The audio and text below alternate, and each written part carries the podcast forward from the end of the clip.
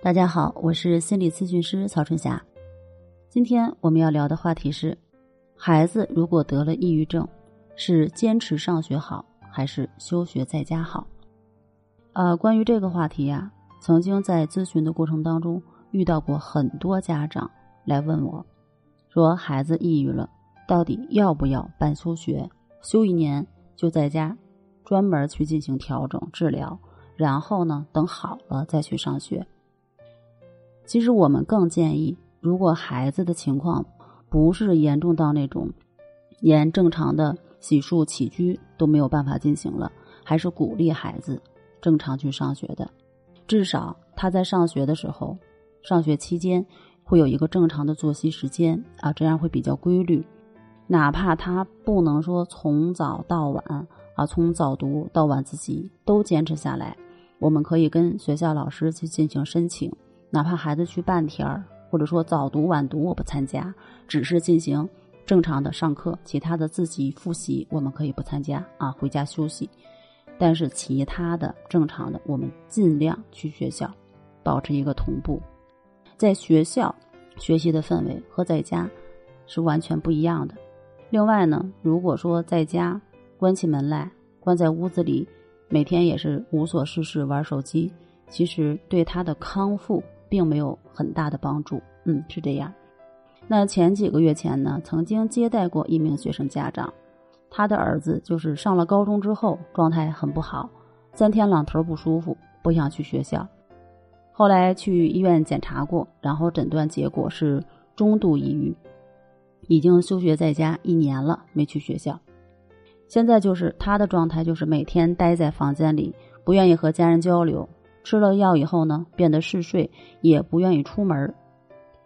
我后来和这个孩子沟通了几次，从最初的不信任到最后的愿意尝试，然后呢发生这个改变，成功复学，大概整个过程有三个月的时间。虽然中间也有一些的小挫折，但是最后结果啊还是不错的。呃，经过这个孩子同意呢，把他的康复经历分享出来。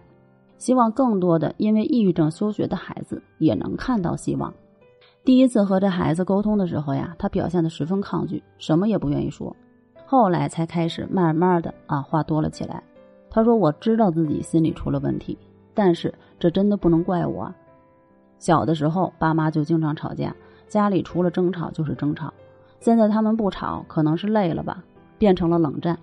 虽然零花钱什么的啊不缺我的。”但是我感觉不到温暖，总感觉自己是多余的。从小敏感、自卑、不合群没有朋友。我觉得没有人会关心我，这世界上都是虚情假意。不喜欢与别人接触，觉得自己特别不好，没有爱，很虚伪，警惕心强。这些通通是从小养成的习惯。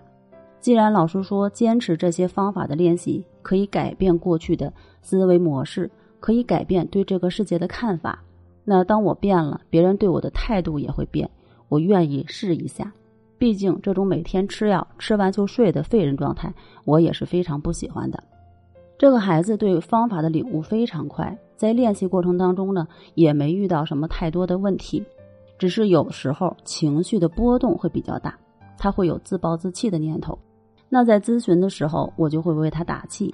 鼓励他，你只要坚持，马上就能够体验到方法带来的改变。那别的学员也不是一帆风顺的，都会有这样或那样的挫折，只要没有放弃，都可以摆脱抑郁。在我的鼓励下，这个孩子的变化呢，肉眼可见，笑声慢慢多了起来，有了这个年龄段应该有的活力。在练习结束之后呢，可以坐下来看会儿书，做做题。他说以前看书就头疼。现在呢是能看多少就看多少，自己不想被同学甩得太远，药呢也已经慢慢的不吃了，嗜睡减少了，有更多的时间用来练习和看书。想等回到学校之后呢，和同学们处好关系，不能再像以前那样自己一个人独来独往，最好能有一两个好朋友，那样的话，自己在钻牛角尖的时候，也会有朋友来开解自己，劝自己。经过三个月左右的调整，这个孩子对练习已经没有太多的问题。他和家长商量之后，决定回到学校，一边上学一边练习。最后一次沟通时，他对我说：“我知道练习和收获是成正比的，没有付出就没有收获。相信我自己可以越来越好。等我考上大学，我会第一时间把好消息告诉老师，希望老师能给我力量。他的变化让人感到欣慰，也提前祝愿他能够顺利考上理想大学，人生越走越顺。好了，今天的内容我们就分享到这儿，那我们下期节目再见。